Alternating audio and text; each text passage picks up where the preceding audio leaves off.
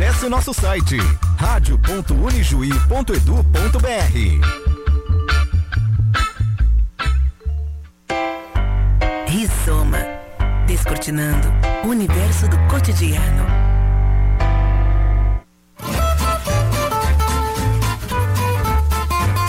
Muito bem, 10 horas 7 minutos, 16 graus a temperatura nesta quinta-feira, este 9 de junho de 2022. Estamos iniciando mais um rizoma temático aqui na Unijuí FM, também em podcast e em live no Facebook. Há muito tempo uma transformação nos alicerces da cultura gaúcha está acontecendo. Uma transformação que projeta a figura da mulher a um espaço que antes não era possível ocupar. Assim como em outras áreas, a figura do feminino começa a ter voz e vez em lugares em que só homens eram protagonistas. Na música, na comunicação, na composição, na produção das artes, elas chegaram para construir um horizonte de igualdade nas oportunidades, mas acima de tudo, de agregar à nossa cultura o olhar, as vivências e a história do feminino. Com o tema Elas na Cultura Gaúcha, o destaque da mulher no movimento tradicionalista, estamos iniciando o rizoma temático aqui da Unijuí FM, também em podcast nas principais plataformas de streaming, com apoio de Unimed Noroeste, Posto do Ganso e Open Rock Gastropub. E temos um time de convidadas aqui de peso para falar sobre esse tema. Adriana Esperandira, produtora cultural, cantora, coordenadora do Colegiado Setorial de Música do Rio Grande do Sul, diretora do IEM, o Instituto Estadual de Música. Maria Luísa Benites, cantora, compositora, atriz, historiadora, mestre de cerimônias também, radialista, apresentadora de TV, intérprete da música latino-americana, consagrada nos festivais nativistas do Rio Grande do Sul, premiada também com o troféu Mulher Farroupilha. Shana Miller, cantora também consagrada aqui no cenário gaúcho, brasileiro e latino-americano, com seis discos lançados, premiada pelo Açorianos de Música e Prêmio Petrobras Cultural, jornalista, apresentadora do programa Galpão Criolo na Rádio Gaúcha e RBS TV. E com o apoio aqui do nosso parceiro de festivais, integrante da Associação Cultural Canto de Luz, comentarista e colaborador do projeto Trilha Cultural da Unijuí FM, Vander Olson, estamos iniciando o Rizoma desta manhã de quinta-feira. Sejam bem-vindas aqui. Eu vou começar fazendo uma pergunta, porque a gente falou ali de transformação. Em que cenário nós estamos hoje? Uh, que cenário estamos vivendo no que se refere a esse espaço da mulher dentro do, da cultura gaúcha e do tradicionalismo? Bom dia, sejam bem-vindas. Eu vou começar com a Maria Luísa Benites. Que cenário e que momento estamos vivendo, Maria Luísa? Bom dia, seja bem-vinda aqui ao Rizoma. Eu acho que ainda falta bom dia, ainda falta muito espaço para a mulher e falta um espaço muito grande ainda. Eu vejo com bons olhos uma juventude, né, as gurias chegando aí para nos substituir no futuro, né? E, e, muito bem, grandes cantoras aí, bem jovens, né? Isso é muito importante, mas ainda falta ainda o espaço para a gente, falta ainda uma remuneração ah, condigna, né? Que seja digna para a gente. Nós ainda competimos nesse eu acho que são raríssimas as mulheres que ganham bem é, com shows aqui no Rio Grande do Sul. Então ainda falta uma boa paga e mais espaço para a mulher, não só como cantora, como apresentadora, como, como tudo. Falta bastante ainda. É isso mesmo, Xana. Falta ainda mais espaço ou a mulher já está conseguindo pelo menos ter um pouquinho mais de igualdade dentro dessa cultura gaúcha e desse movimento tradicionalista? Bom dia, seja bem-vindo ao Rizoma. Bom dia, bom dia a todos os ouvintes da região. Prazer estar falando com vocês, essa região tão querida aí que a gente tem tanto carinho. É, acho que a gente já evoluiu bastante, claro que em todos os setores da sociedade, na cultura, na música ainda não, não seria diferente, né? Acho que nós tivemos um progresso, ele ainda não foi suficiente, né? Da geração da Maria Luísa para minha, da minha para a geração Poli Carrion, da Maria Alice, a gente vê as transformações acontecendo. O próprio fato, né, de o Galpão Crioulo ter uma apresentadora mulher já é, sem dúvida, uh, um entendimento de que as mulheres têm que fazer parte desse processo, não só como ornamentação, como por muito tempo foi, né? É, a própria palavra prenda vem de uma ideia de que a, a, a, a, mulher é uma objetificação né, de um conceito de mulher, de, de bem material, de presente. Então, a, a figura da mulher já nasce dentro desse conceito de tradição, de tradicionalismo, de movimento. É, dessa maneira, né? Nós não fizemos parte pensante da construção do tradicionalismo gaúcho. Provavelmente estávamos na cozinha fritando os bolinhos de chuva.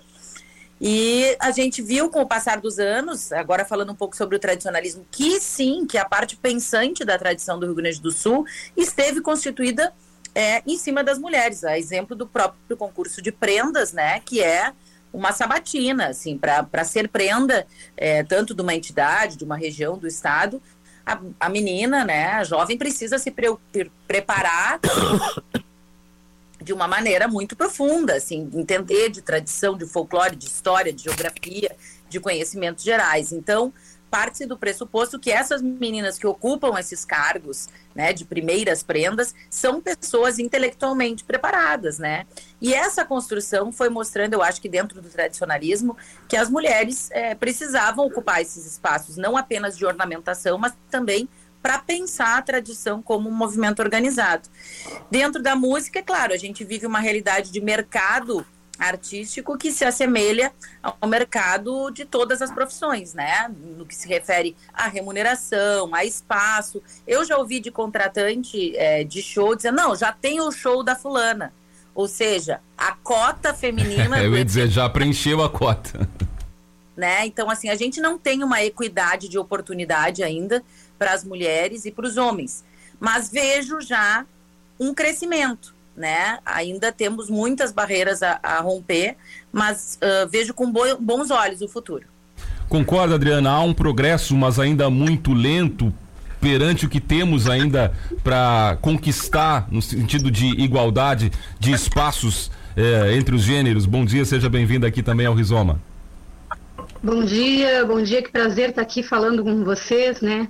Essas duas referências para mim aqui, que é a Maria Luísa e a Xana, neste movimento tradicionalista. É, com certeza, sem dúvidas, a gente ainda precisa de muitos espaços, ocupar vários outros espaços. É, nós aqui hoje estamos falando sobre tradicionalismo, mas eu que tenho circulado muito uh, pelo meio político, né, por conta das gestões públicas, não é diferente, não.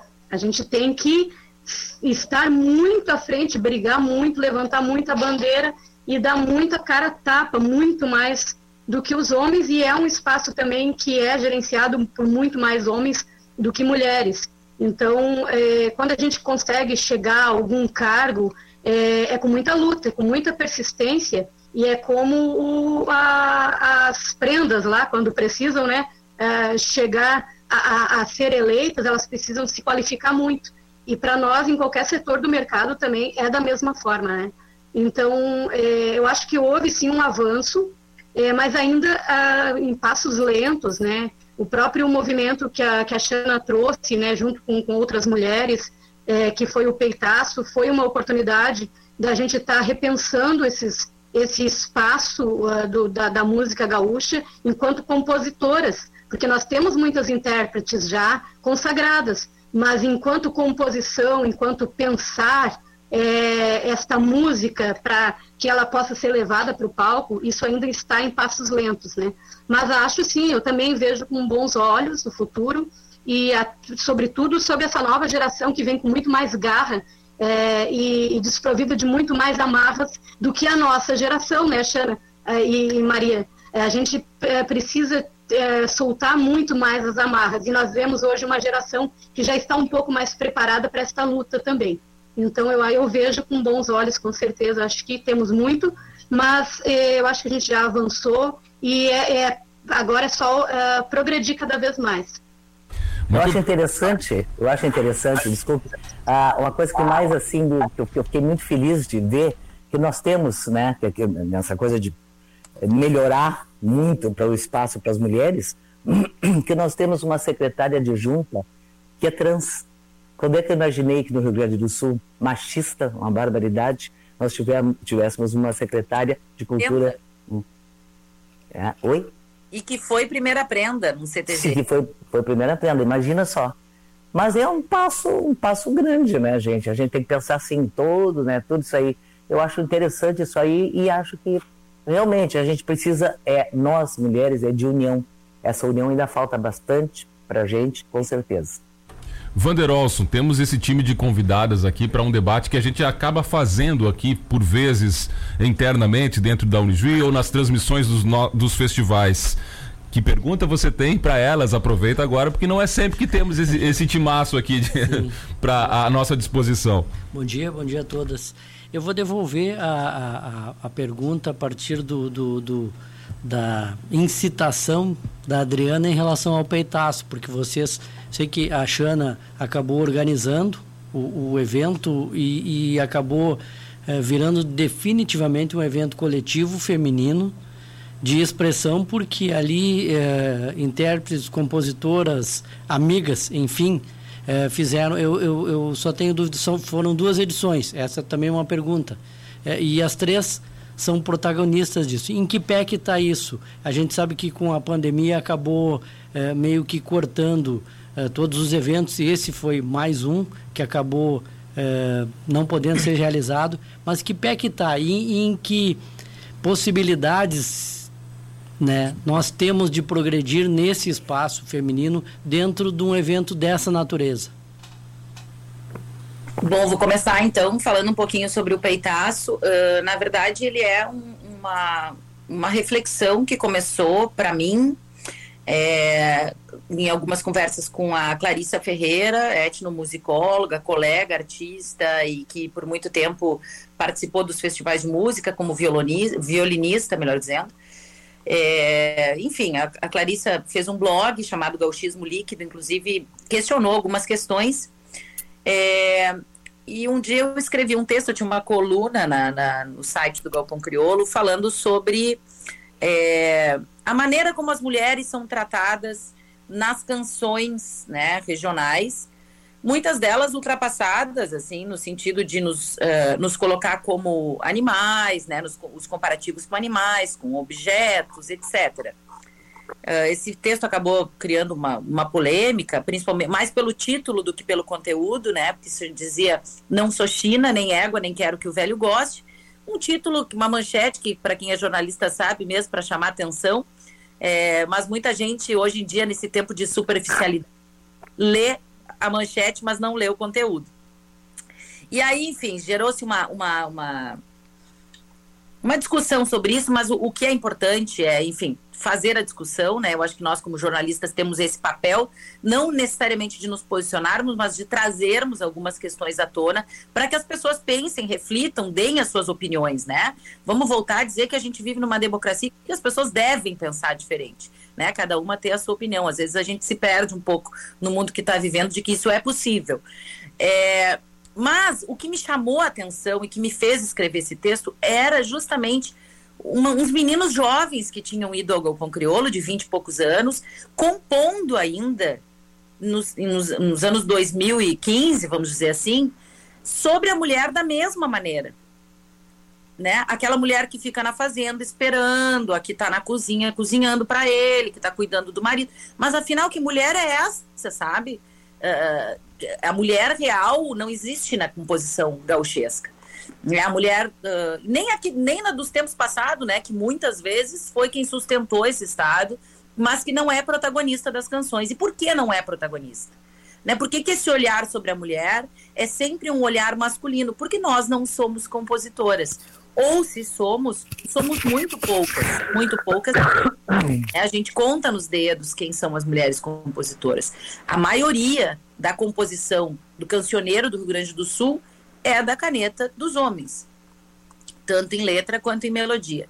Então, feito esse diagnóstico, é, eu fui atrás dessa construção do peitaço para que a gente entendesse primeiro por que, que as mulheres não compõem e ajudasse a elas, uh, a nós, né? Não a elas, a nós. Eu também não sou compositora, tenho uma ou duas músicas. É, instrumentalizar essas mulheres, né? Então a gente fez algumas oficinas, né, falando sobre literatura, falando sobre composição. Realizamos apenas uma edição e aí criamos um grupo, é, acabamos fazendo algumas lives com, com um canal do YouTube, mas para esse ano a, a, segunda edição já está confirmada para os dias uh, de 20 a 24 de julho, lá em São Francisco do Pinhal, na Fazenda São Francisco do Pinhal, onde aconteceu a primeira edição.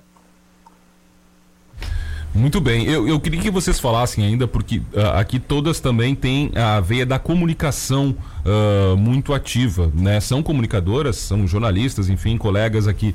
O quanto isso ajuda e a também levar esse tema, essa temática e também ser espelho para outras mulheres o sentido de ter uh, à frente de veículos de comunicação uh, mulheres como vocês que abriram caminhos hoje para as outras chegarem e terem também já um espaço certo garantido. Eu vou complementar a pergunta que é a questão é, não é juridiquês, né, mas é a questão da palavra autorizada, porque esse poder da mulher que está à frente do meio de comunicação, ela é de fato e é indiscutivelmente mais poderosa, mais relevante, ou pelo menos é é concebida dessa forma do que outras formas, inclusive a, a, a, a imprensa escrita. Os meios de comunicação visual ou, ou as próprias rádios, elas têm um poder em potencial, eh, são potencializados em relação a, a essa forma. Eu, eu, o complemento da pergunta é essa. O que, que vocês podem fazer ou as mulheres podem fazer com essa palavra autorizada? O caso do, da Xana, escreveu é, é, se indignou, escreveu, e de fato a gente lê o título e não lê o conteúdo na vida e na, na, na, na né, na, na, forma de, de, de, viver. E esse espaço feminino aqui me parece que quebra esse, esse, esse paradigma de que a gente, além do título, a gente tem que ler o conteúdo. Quando a gente tem um espaço como mulher no rádio, na televisão, nós temos obrigação de, em primeiro lugar, convidar né, lembrar das colegas e das amigas e colocá-las nos nossos programas. Isso eu faço com certeza e há muito tempo não é de agora. Ainda falta bastante também essa oportunidade né, de não só levar homens e homens e homens tocando e cantando nos seus programas. Tem muita mulher aí. Eu tenho aqui um, um acervo bem grande aqui na Rádio Guaíba. Até são, tem gravações que não são muito bem feitas, às vezes até um pouco caseira, aquela coisa toda. Eu rodo igual, eu acho importante isso aí. Tem que rodar, tem que convidar, tem que levar para o conhecimento, porque se tu não leva, tu tem o rádio, a TV na mão, e tu não leva para o povo isso aí, como é, que vão, como é que elas vão ficar conhecidas? Como todos os outros músicos, evidentemente. Eu não gosto desse separatismo. Eu acho que a gente tem que caminhar lado a lado, não puxar para um lado nem puxar para o outro, mas eu acho que, que, que, a energia é yin e yang, então ela tem que equilibrar e nós somos todos um. É por aí que ela é do qual. Adriana, a, a, acredita, acredita mesmo que esse, esse protagonismo nos meios de comunicação também é um caminho para acelerar essa questão da, da, da, desigualdade de espaços entre o homem e a mulher?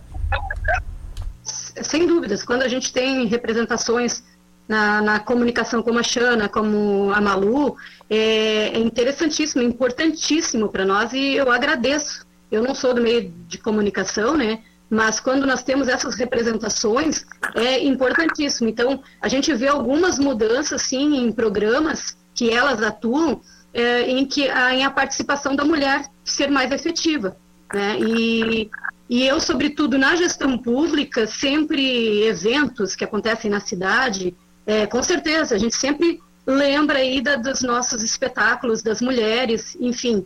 É, claro que nem tudo a gente, apesar às vezes de ter um cargo, a gente não consegue tudo, porque a barreira é muito grande, né? A gente tem que tem outras pessoas acima da gente também que às vezes não, não, não nos permite, mas assim a gente luta muito, né? Então ocupar espaços Uh, em que a gente possa ter um protagonismo e desta forma também trazer outras mulheres para este cenário, eu acho que é, é, importantíssimo. Por isso que a gente luta tanto é, que tenham mais mulheres na política, né, onde possa, possamos, na, no meio de comunicação, onde possamos ter um, um protagonismo maior, né, e assim trazendo outras mulheres para o cenário. Importantíssimo, com certeza.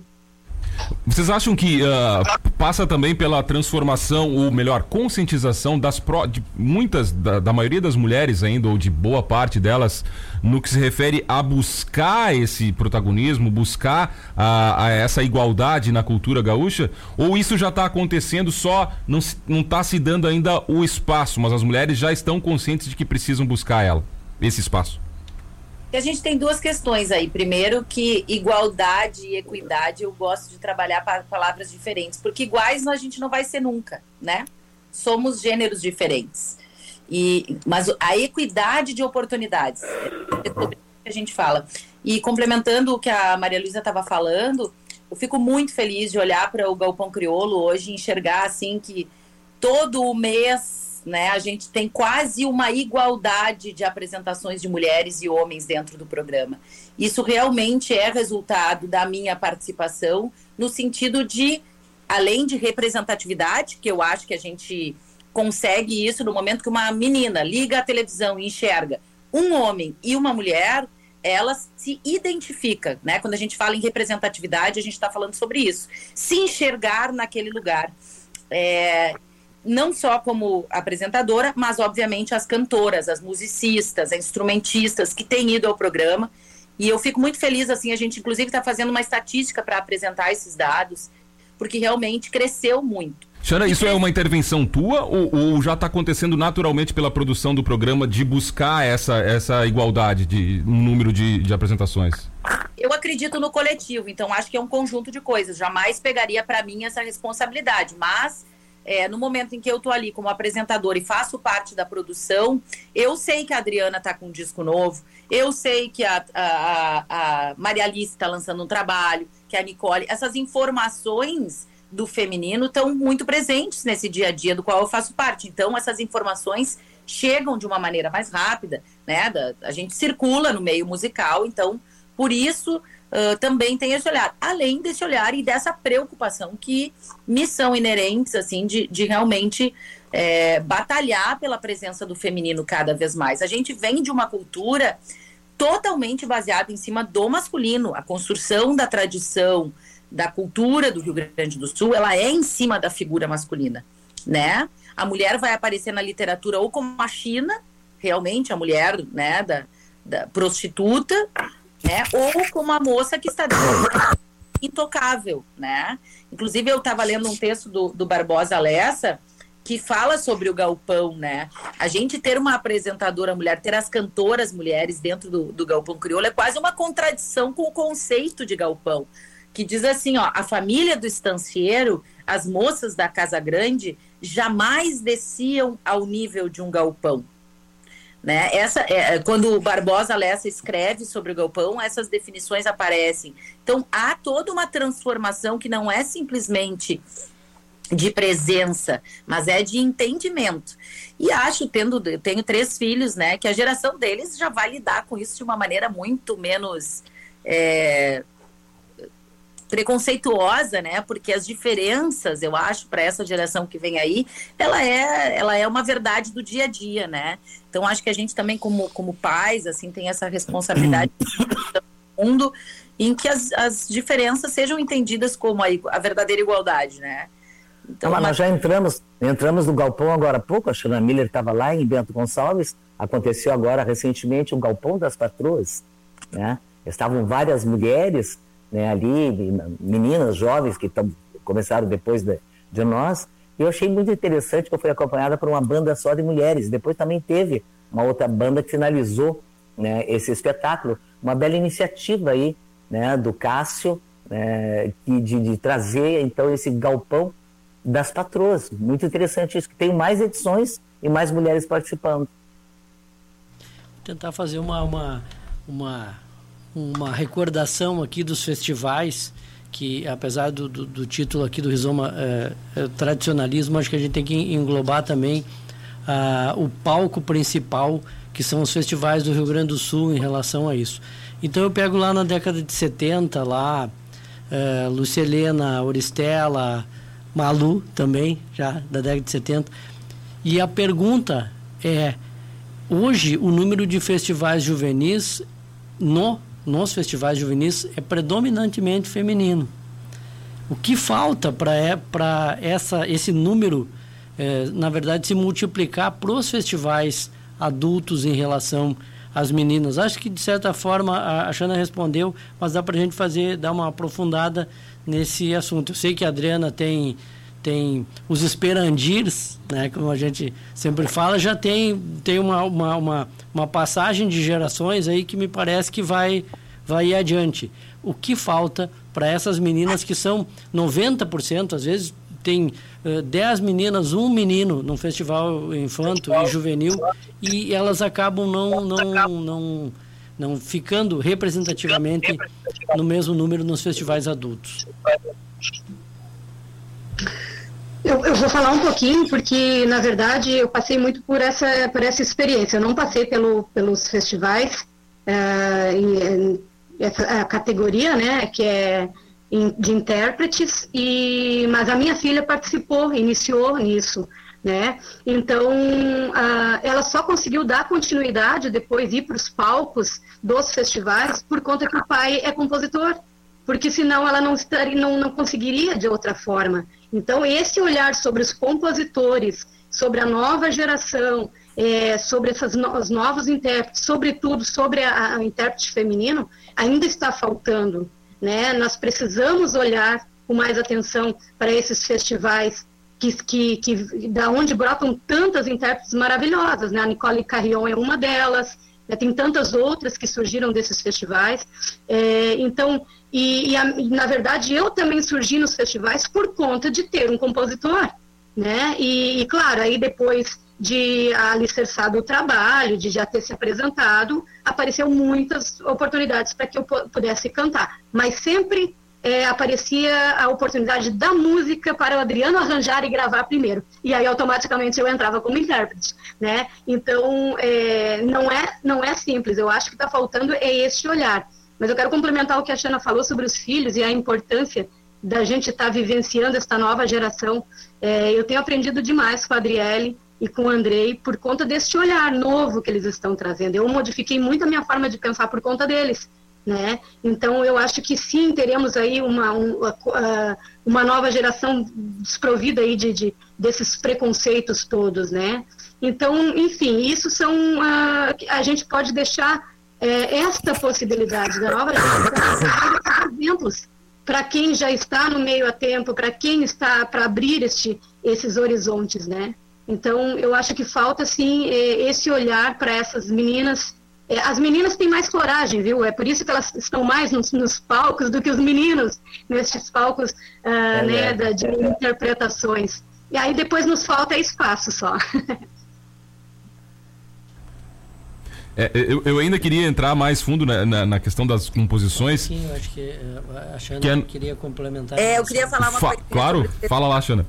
É, eu acho que aí vo voltamos na questão da composição mesmo, né? Claro, a Adriana falou uma coisa super importante de oportunidades. Eu me lembro quando eu fui gravar meu primeiro disco, assim, de, de ligar para compositores com os quais eu me identificava, uh, da, assim, das músicas que eu gostava de ouvir, que eu gostava de cantar nos festivais amadores pedindo composição e eles me dizerem assim, ah, não, eu não componho para mulher.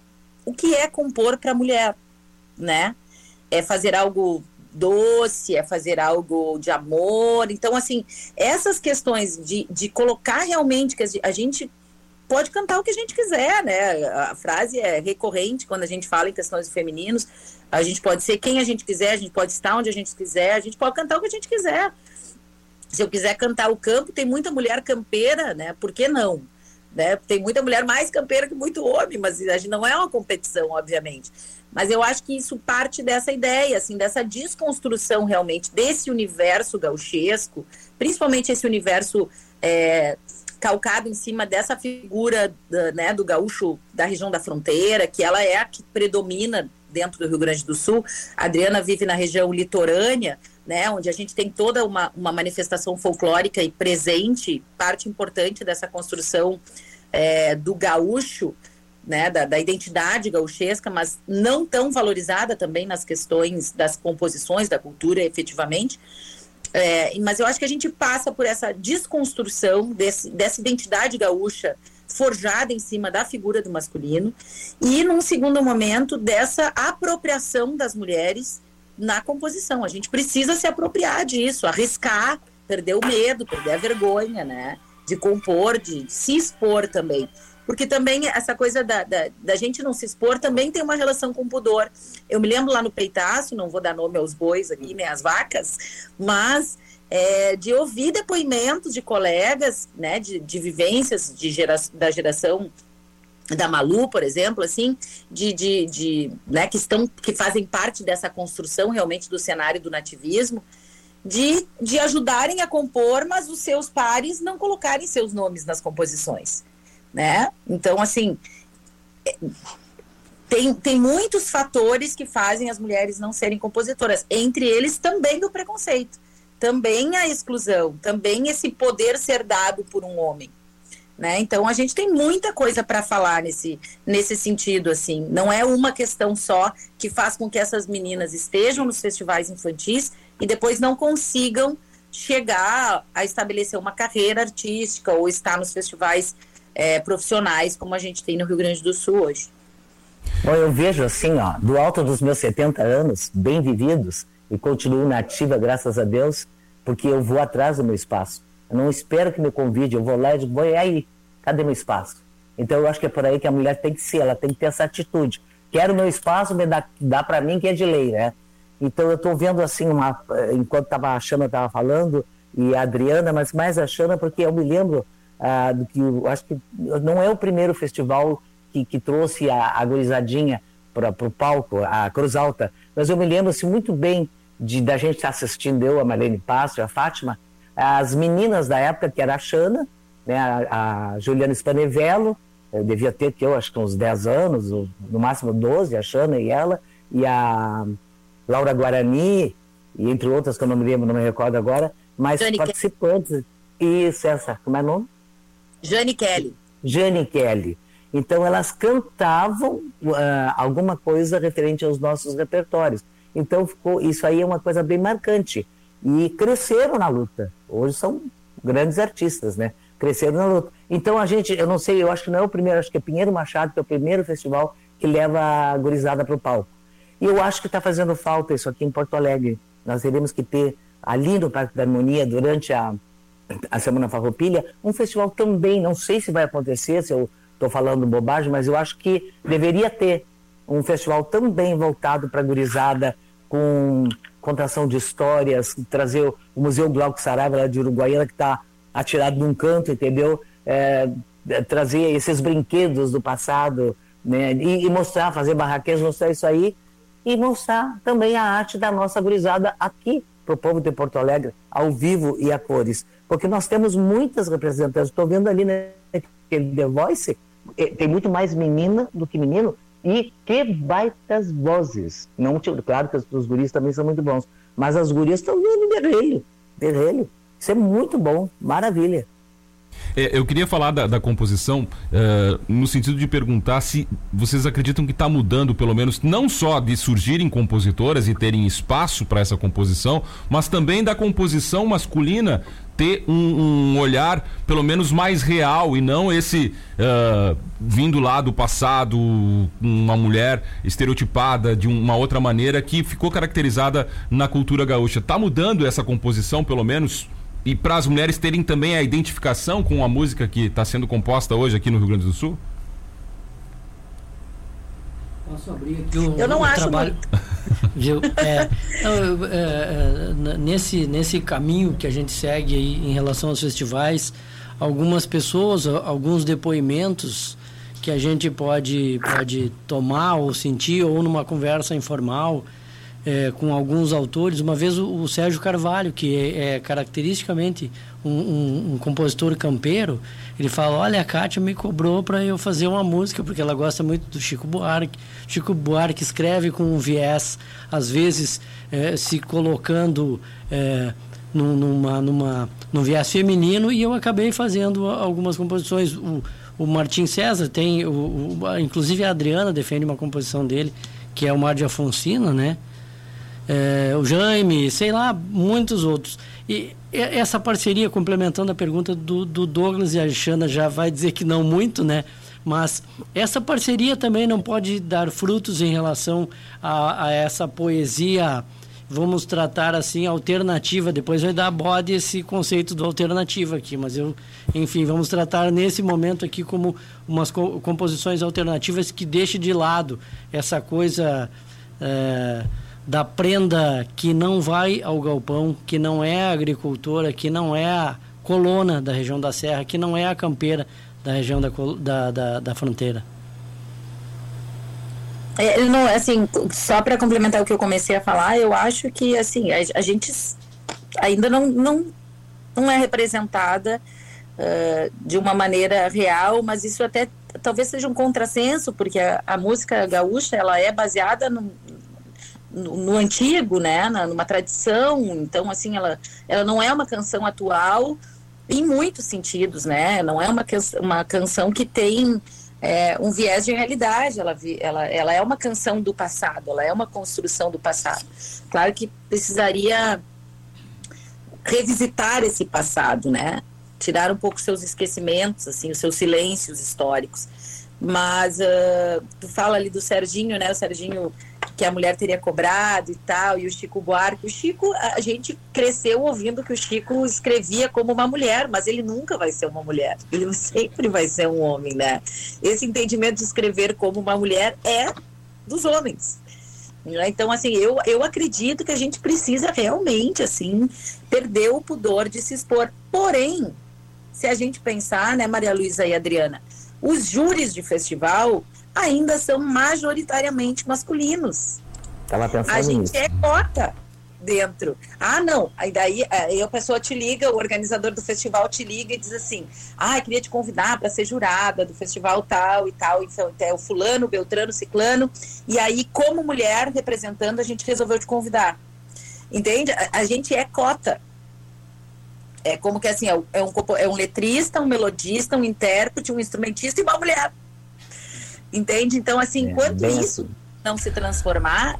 A é a pura verdade. Eu vou ter que fazer, vou, vou, ter que fazer a meia culpa aqui do canto de luz também dessa cota aí. Não, é, de fato, a gente. A intenção é boa. É, não, eu, eu sei, é, a intenção é boa, mas o lá tá cheio de boas intenções também, né? E não resolveu. A...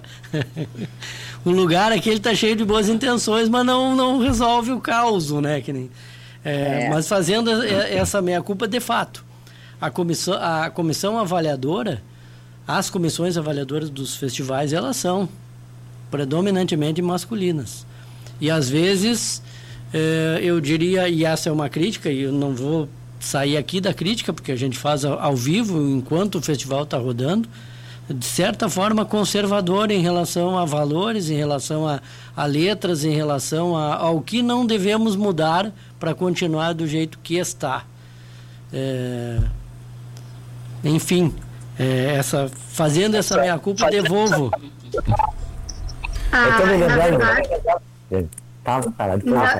quando eu fiz a última pafona aqui, que a gente construiu o projeto, acabou não acontecendo por conta da pandemia, mas eu tinha a Oristela a Loma e a Leda Saraiva, que é uma escritora nossa aqui da região. E, e aí são, são cinco jurados, teríamos dois homens, né? É, o Erlon, que, que tinha ganhado a última edição, e, enfim, a, a Malu ia apresentar, nós estávamos com o projeto prontinho. Mas eu ouvi questionamentos sobre as três mulheres no júri. Como é que sabe? vai colocar três mulheres no júri, né? É, ainda estamos a, a Loma, ah não, a Loma tudo bem, assim, a Oristela também, mas a Leda, por que a Leda? Porque é uma baita de uma, uma, escritora nossa, apesar de não ser conhecida. Então tem isso também. Eles ainda respeitam quando tu é um pouco mais conhecido, que tu tem um certo nome, que tu vai dar esse nome, essa visibilidade para o festival. Tem, tu, tu, tem várias questões, né? E então a gente falando isso, eu acho que muitas vezes o júri do festival com artistas consagrados. Então, muitas vezes vai ter uma oferta dentro do conceito do que se entende consagrado, assim, que agora, que, dentro do conceito de um organizador festival que também quer usar agora como uma visibilidade para o seu evento. Mas aí a gente tem as poetas, por exemplo, que não aparecem, né?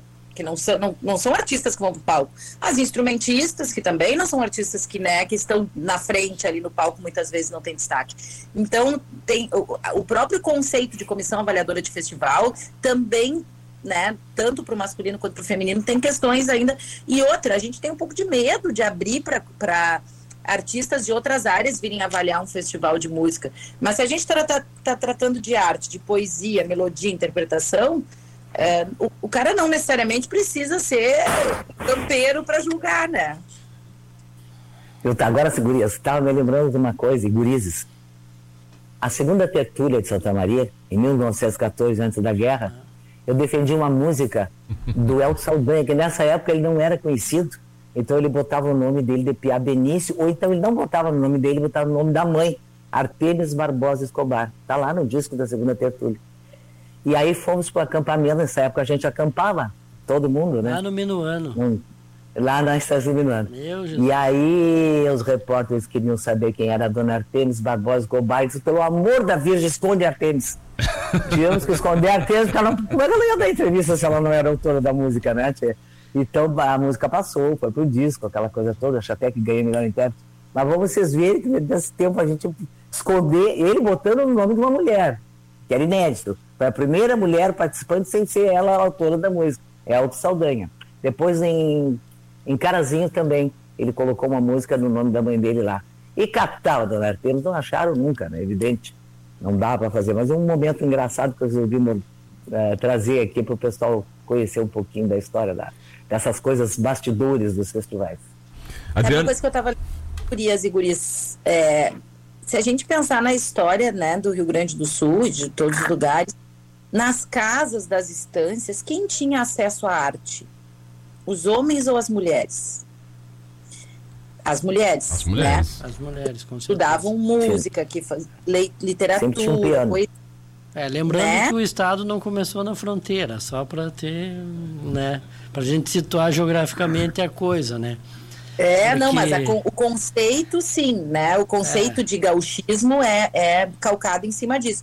Mas Uh, a questão, as mulheres sempre tiveram muito mais acesso à arte dentro das, das famílias, no meu modo de ver, do que os homens. Porém, a questão sempre parou aonde? No moral, na moral. Né? Uma mulher sair, ir para um palco, se expor, era a moral. O pudor, o recato, né? Em todas essas questões que foram sendo colocadas em cima do feminino que impediram que essas mulheres fossem artistas. Eu vejo fotos da minha avó e da minha bisavó e sempre estão com violão, um acordeon e um piano e, e assim de todas as famílias. Porque essa era uma informação dada às mulheres, né? Os homens eram da lida bruta e as mulheres da arte por que, que essa arte não saiu de dentro de casa, né? Por causa do recato, por causa do, precon, do preconceito, do machismo mesmo, que é da nossa é da nossa vida social, é uma construção social não só brasileira, né, de vários lugares do mundo. Adriana, o, às questões políticas, né? E você tá também faz parte disso e também está abrindo caminhos. Pode ser também uma saída para colocar a arte ou na arte o protagonismo feminino também, numa equidade. Eu vou complementar a pergunta. Ah, na, na, na visão da administradora pública, o quanto a administração pública trata bem ou mal as mulheres neste espaço cultural, porque isso é relevante. Aí há uma, uma cadeia produtiva da produção literária, da produção é, artística, cênica, enfim, e há a remuneração pelas leis de incentivo. E me parece um gargalo interessante e, e, e para a gente é uma satisfação, porque nós já tivemos aqui em Cruz Alta, cidade vizinha, é, secretárias de cultura. É, tu, é, há muito tempo, não de agora, já, já, já ocupa esse espaço. E a pergunta é essa, e é dessa forma mesmo. Como é que se tra como é que a administração pública trata, bem ou mal, na tua visão? E por quê? Porque esse é um gargalo de remuneração que a Malu falava no início do programa. É, então, quando eu cheguei eu, uh, na gestão pública em Osório, Osório, nosso maior evento aqui é rodeio internacional né? É um dos maiores eventos culturais. É, então tratava basicamente de um mundo masculino, assim, né? É, sempre tivemos a tafona e, mas aí é que é uma construção de quem está chegando. A minha visão, eu nunca tive problemas assim em relação ao meu gestor superior é, em estar trazendo é, protagonismo feminino, sabe? Mas a gente buscou, de uma forma geral, é, trazer esse apoio à cultura de uma forma geral, em feiras do livro, é, enfim, em todas a, o, as atividades culturais do município que trazia esta agenda, eu sempre procurei trazer esse protagonismo da mulher, sobretudo as nossas uh, patronas de Feira do Livro, por exemplo, durante a minha gestão, é, dois foram homens e três foram mulheres. Né? Então, é, eu acho que é importante, e até então a Leda Saraiva, que, que eu citei aqui, é uma grande historiadora, sobretudo a região do litoral aqui, e é compositora. É compositora, descobri que ela é da música também. É, então, eu quis trazer é, essas mulheres que estavam escondidas. Né? E, e, eu acho que eu, particularmente em Osório, eu não tive nenhum tipo uh, de. Uh, a não ser esse episódio que eu contei sobre a questão do júri aqui, que tinham outras pessoas envolvidas. Né? Mas, por exemplo, eu já vou citar, em Torres eu já tive esse tipo de problema. Né? Talvez por isso eu não tenha ficado tanto tempo lá. Né? Eu quis é, sempre a minha bandeira é a cultura, independente de gestão pública, qual é o partido político. A minha bandeira é, é, é fazer o melhor possível das políticas públicas para a área da cultura. E então lá em, em Torres, eu fiquei sete meses e eu não consegui. Eu estava é, vendo que eu não estava conseguindo muito por conta deste é, preconceito. Né? E aí vem um preconceito, inclusive religioso, é, inclusive desses tempos sombrios que estamos vivendo agora, né, que tomou conta de todos ah, os municípios, né, essa falta de respeito com a arte, com a cultura. Então, onde estou indo, estou levando esse protagonismo. Agora, a, a, a Malu citou algumas questões que podem ser feitas em Porto Alegre e tal. É, através do IEM, eu tenho um grande desafio. Nós estamos falando sobre a música instrumental, né, nos reunimos com a secretária Beatriz para falar sobre a cena instrumental no Rio Grande do Sul, que está cada vez maior. Né? Nós temos muitos grupos de músicas instrumentais no estado, mas, sobretudo, não temos mulheres ainda instrumentistas. E negros também. A gente não vê essa questão. Então, são questões sociais que a gente vai estar tá tratando, trazendo, e isso é reconhecido pelos próprios músicos da, da música, da cena instrumental. Então, está é, tá se formando um coletivo muito interessante para isso, não só para apresentar os seus trabalhos, mas para lutar realmente por esta cena. E, entre outros, na música, nós temos muitos outros desafios. Então, eu anotei ali, viu, Malu, o que tu uh, falastes ali sobre a gurizada, que eu acho que é isso, é ouvir. É a gente que está na gestão pública precisa ouvir, né? É, e, e trazer cada vez mais essa cena para que a gente se fortaleça. Tempinho, eu vou ter que pedir permissão tá? Porque eu estou no noticiário, estou trabalhando, estou no horário aqui, e eu tenho um noticiário agora, tá? E eu tenho que subir o segundo andar. Então eu agradeço aqui a participação, um abraço para todos vocês, foi muito bom ter estado aqui, mas eu tenho que ir para o batente, está na hora de eu trabalhar. Tá bom, Guris? Obrigado, Maria Luísa. Obrigado, a gente um agradece aqui a tua participação obrigado, obrigado. e vamos te chamar mais vezes, porque espaços para você falar não faltam aqui na Unidio FM.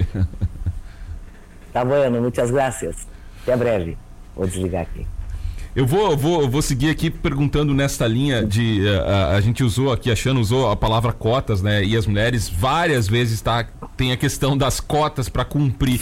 Não é também uma questão de realmente, pra, às vezes, para transformar uma sociedade ou acelerar esse processo, impor isso mesmo, ou seja, então aumentar essas cotas, por exemplo, nos festivais, tem cinco jurados, três ou quatro serem mulheres, a maioria ser mulher. Uh, não, não é uma questão também de determinar isso?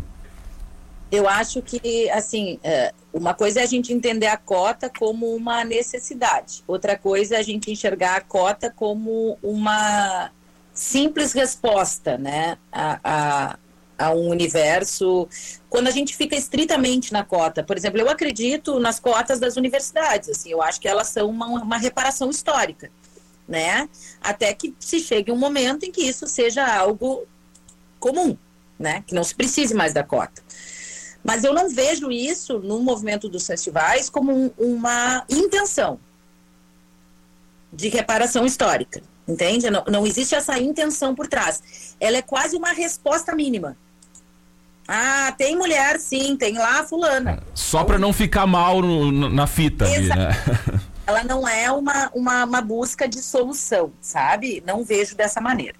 E agora a, a Adriana toda uma questão do negro, eu lembro para te ver como assim são muitas as questões que a gente tem que falar. E eu essa semana gravei um off para um programa especial de 40 anos de Galpão Crioulo, que vai acontecer daqui uns dias, no dia 25, já convido todos a assistirem, um, um programa bem especial que vai ao ar no sábado à tarde. E me coube fazer o texto sobre as mulheres, né? E as imagens são da Maria Luísa, da Loma, da Marlene, Pasto, como a Maria Luísa muito bem falou, inspirações para nós, pessoas nas quais nós nos baseamos para para começar a cantar, né? Assim, são as nossas referências e assim como a gente vai virando referência de outros e tem que lidar com essa responsabilidade e com e ser generoso, né? Para receber quem chega, eu acho que isso é muito importante. Uh, e, e, eu falava sobre isso. A gente, as mulheres, tem batalhado por um Rio Grande do Sul com uma cultura mais diversa. E quando a gente fala em cultura mais diversa, a gente não está falando exclusivamente da nossa presença feminina. Eu acho que a mulher tem mais essa presença do olhar, talvez por sofrer, né, com essa, com essa cota, com essa exclusão, com, essa, com esse preconceito, tem mais presente o olhar para o diferente. Eu me lembro de estar num grande encontro, um evento que tem aqui em Porto Alegre, ter sido no dia 20 de novembro, dia da consciência negra, e, e ter apenas dois negros no palco. E isso me chamou a atenção e me fez pensar, obviamente, que não não estava procurando culpados sobre a única presença de dois negros no palco, mas de que a música gauchesca não tem tantos negros. A gente conta nos dedos também. Então, por quê? O porquê disso, né? Então, essas questões precisam ser trabalhadas. A gente precisa tirar, assim, as, a, a, as, as vendas para enxergar realmente que a cultura gaúcha ela tem um viés preconceituoso na sua essência, né? É a, a cultura do patrão. O negro estava escravizado nesse momento. Então, como é que a gente vai ter uma cultura, né? O meu irmão, Diego, eu tenho dois irmãos cineastas que trabalham também com arte, é, fez agora, e já aproveito para fazer uma propaganda, um documentário chamado, uh, a partir da, do edital da Marco Polo, Adriana, chamado Bandoneando, os bandonionistas negros da campanha gaúcha. A partir de uma história local de que negros na região da campanha é, acabavam recebendo esses instrumentos, né, herança de famílias e tal, e eram as atrações das festas, eram eles que tocavam os bandoneons. E ele encontrou assim, histórias incríveis. É um documentário, um longa-metragem, está participando de festivais no mundo inteiro, recuperando essa presença fundamental do negro né, na nossa construção uh, etnomusicóloga, como diria a Clarissa Ferreira, quer dizer, na nossa formação étnica da nossa, da nossa cultura. E esses reparos precisam ser feitos, né? Assim, para a mulher, para o negro, para o índio, né? Para o indígena que é Uh, talvez a nossa. A gente fala muito sobre a ligação da, da música gaúcha com a música argentina, com a música uruguaia, e o que nós temos em comum é a presença indígena na nossa formação. É, o que nos identifica com a música folclórica argentina é a herança indígena. Então, assim, a gente precisa fazer esses, essas reparações. Muito bem. Eu posso só falar que o, que o, Diego Miller já foi entrevistado ah, é. aqui é. no encontro casual pelo, pelo Douglas. Inclusive, fui ele, foi ele que me passou o contato para a gente entrar com a Xana, foi o, o, Diego, ao qual eu agradeço aqui publicamente. Tem razão, legal, parabéns aí. Vocês estão nos ajudando a fazer tão bacana. Porque o espaço, né, o prestar atenção, é ter pauta, ah, é tanto fácil, é verdade.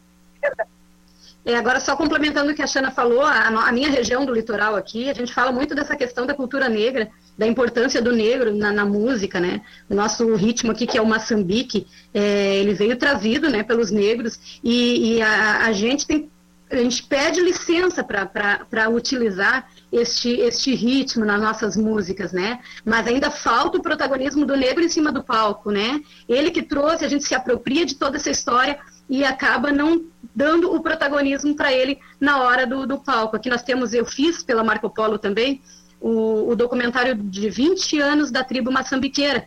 É, e foi incrível, assim, como a, abriu as, as portas, porque quando tu mostra a importância, porque o que acontece? Nós não levamos isso para as escolas, as crianças não estão em sala de aula, é, não estão no nosso cotidiano, na nossa vida diária. Então, é, a importância da gestão pública, da, da, das políticas públicas, através dos editais que nos possibilitam a trazer esses, esses projetos, né, como o do teu irmão, né, Xana, e é, esse da tribo, que leva esse protagonismo. Agora nós temos no IEM é, a possibilidade, né, estamos pensando em fazer é, uma mostra desses documentários musicais de todas as regiões, porque saíram é, projetos maravilhosos da Marco Polo, né, e entre outros também. Então, acho que é, essa, é, esse é o momento. A gente tem que trazer. Então, quando vocês nos trazem aqui para falar desse assunto, a gente só tem a agradecer, porque é mais um espaço que a gente está podendo aqui estar tá está levando é. para as pessoas é, as nossas ideias, eu, eu enfim, uma, e está, de alguma forma, abrindo, né? Eu tenho até uma, uma observação para fazer também, que seria uma, uma visão,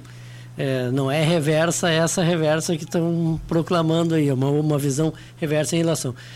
Na Moenda da Canção, a gente encontrou o pessoal da tribo, e a pergunta era, mas o festival admite como se, se se houvesse necessidade de pedir licença dentro de um regulamento do, do festival para que as diversas culturas, a litorânea, eh, a, a, serrana, tem diferença em relação à a, a, campanha, com a região da campanha, como se nós tivéssemos aí sim cotas e que a cota fosse eh, cumprida e exercitada só por uma, uma das das diversas culturas musicais que o Rio Grande do Sul tem.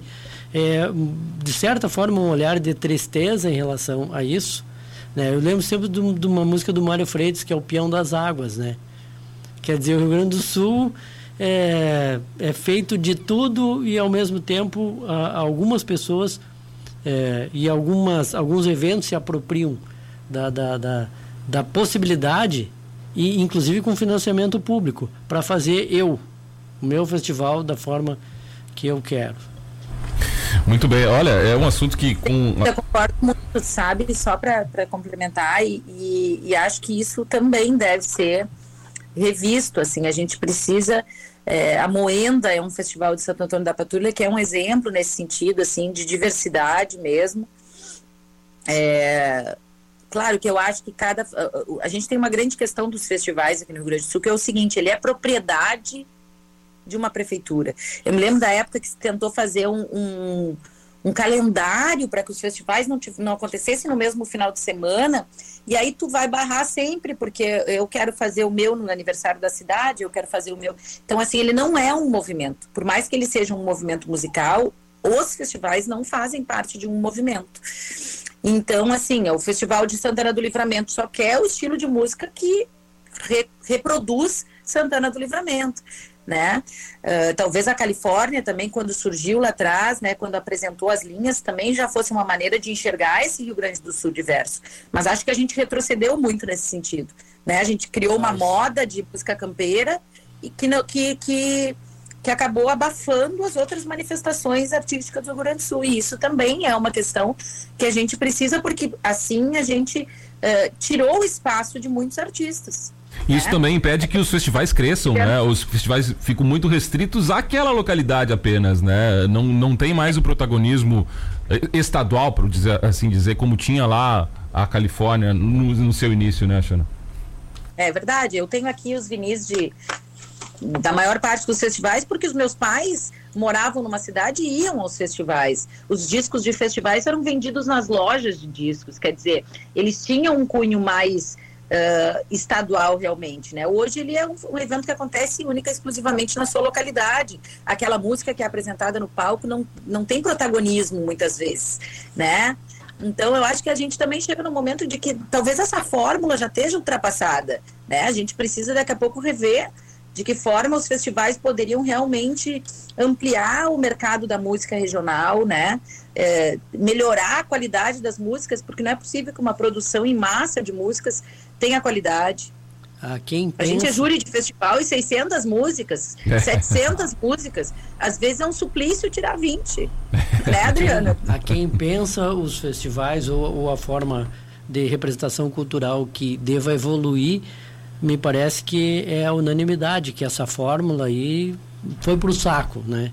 Ela não serve mais para ser um, um instrumento de, de, de laboratório, enfim, de, de ter alguma coisa nova em relação a, a, a, as letristas, aos, aos intérpretes, enfim. Né? Parece que a gente está num. tem um muro aí para destruir. Outro, né? Outro, outro muro. muro. Outro muro para gente. É que destruir. na verdade se transformou mesmo num mercado de trabalho e está tudo bem. Né? Eu acho que assim ele perdeu com dinheiro público é complicado. Com dinheiro público a gente teria que fazer alguma alguma movimentação. Eu estou falando nós todos, né? É, a população no, no geral para que houvesse uma ruptura com alguns pontos básicos aí, né? É, eu acho que a questão do dinheiro público, assim, no sentido de lei até é uma questão que está bem e é bem importante a gente esclarecer para as pessoas. Lei de incentivo à cultura, seja a lei estadual, seja a lei nacional. Como que funciona isso? Não é simplesmente o governo vai ali naquele dia e aporta um dinheiro. Existe toda uma apresentação de projeto, uma quesitos a serem cumpridos, orçamentos a serem apresentados, muitas vezes glosados, né, pela própria lei, né, tabelados pela lei, para que um evento tenha a possibilidade de ir atrás de um imposto de renda ou imposto ICMS, no caso do Estado, é, de, das empresas que se propuseram a utilizar parte dos seus impostos para investir em cultura. Então, não é simplesmente como acontece também, né, que uma determinada prefeitura, com um determinado é, instituto vai ali contrata diretamente é, aqueles artistas ou enfim.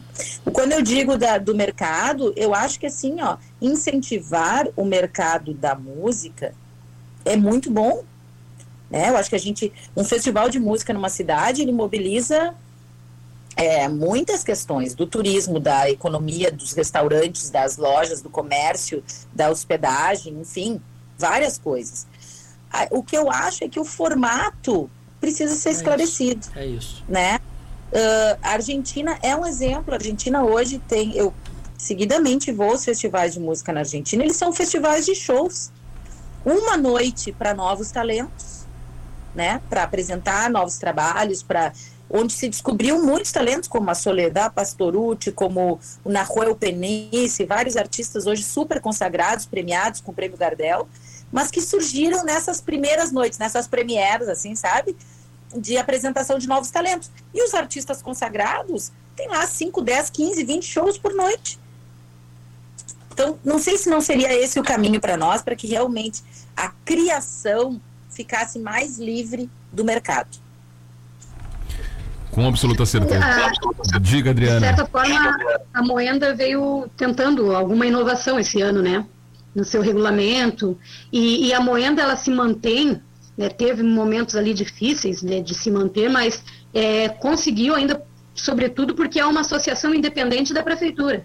Porque nós vemos a Tafona, por exemplo, acabou, ela não está existindo mais. Então, a cultura não pode ficar à mercê de que qual é a gestão pública que está neste momento qual é o partido? Ah, esse quer, esse não quer. Nós não podemos ficar nessa, nas, a cultura não pode ficar nisso. Sem falar que num orçamento de, uh, de uma prefeitura, existe um percentual que tem que ser investido em cultura, entende? Agora, não há uma fiscalização, não há lá dentro, de fato, pessoas engajadas a, a, a fazer bem feito. Então, tem uma série de coisas aí que a gente está enfrentando muito mais neste momento agora, é, sobre o, o, entendimento sobre cultura, sobre as leis de incentivo que a, que a, a Xana falou, veio trazendo esse esclarecimento, porque a gente está muito, com, com, muita falta de esclarecimento sobre isso neste momento. E né? sobre ataque, né?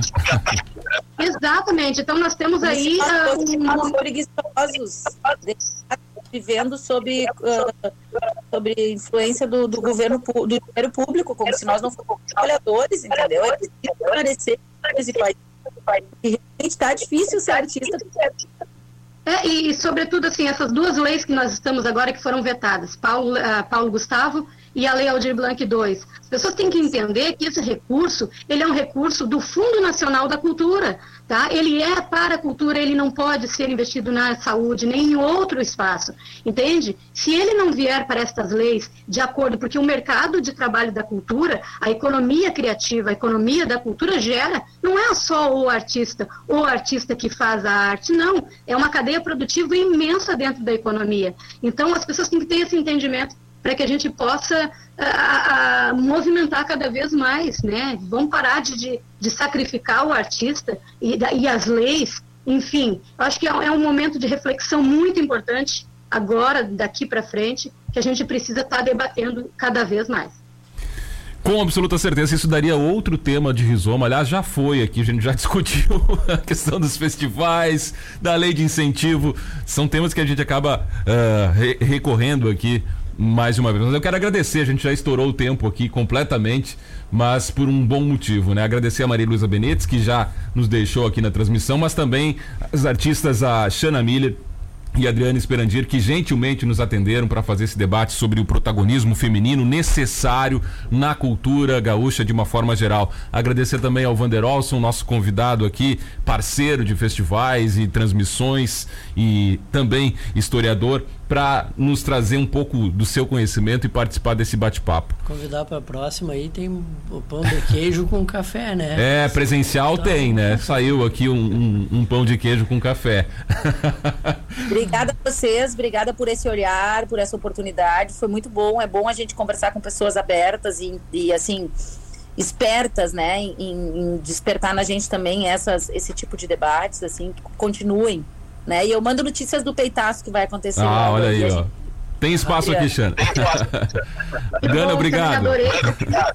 Adorei estar aqui porque a gente vai trocando essas ideias, né? Vai aprendendo e vai também podendo colocar nossas ideias. E depois, em breve, também quero falar um pouco sobre o nosso fórum. Depois, em outro momento, o Fórum Estadual da Música, que é uma, uma das primeiras ações no IEM agora. Então, a gente está debatendo todos esses assuntos Sim. e aí eu vou trazer essa data para vocês aí. A gente pode estar tá marcando um outro momento, tá? Beijo, Xana, beijo a vocês. O Douglas vai te convidar aqui, vai convidar as duas para o Encontro Casual, que é um programa aqui de, de entrevistas e que o convidado escolhe músicas, enfim. Já estão as duas convidadas. Eu estou convidando por ele, porque estou muito à vontade. Fazendo trabalho de produção. É, é, vamos lá. tá, tá feito o convite já.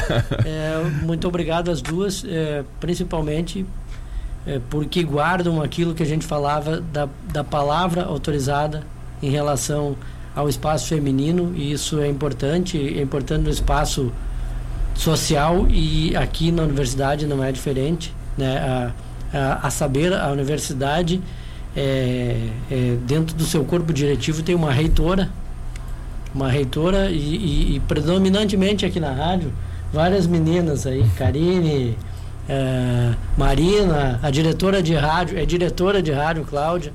É, então, é, o espaço aqui está ocupado é, e fica o convite para uma próxima aí. É, espero é, contar com vocês também em alguma outra oportunidade para falarmos sobre a cultura. Muito bem, o Rizoma Temático fica por aqui. Você sabe que encontra também o programa em podcast. Semana que vem tem mais tema da semana aqui no Rizoma. Rizoma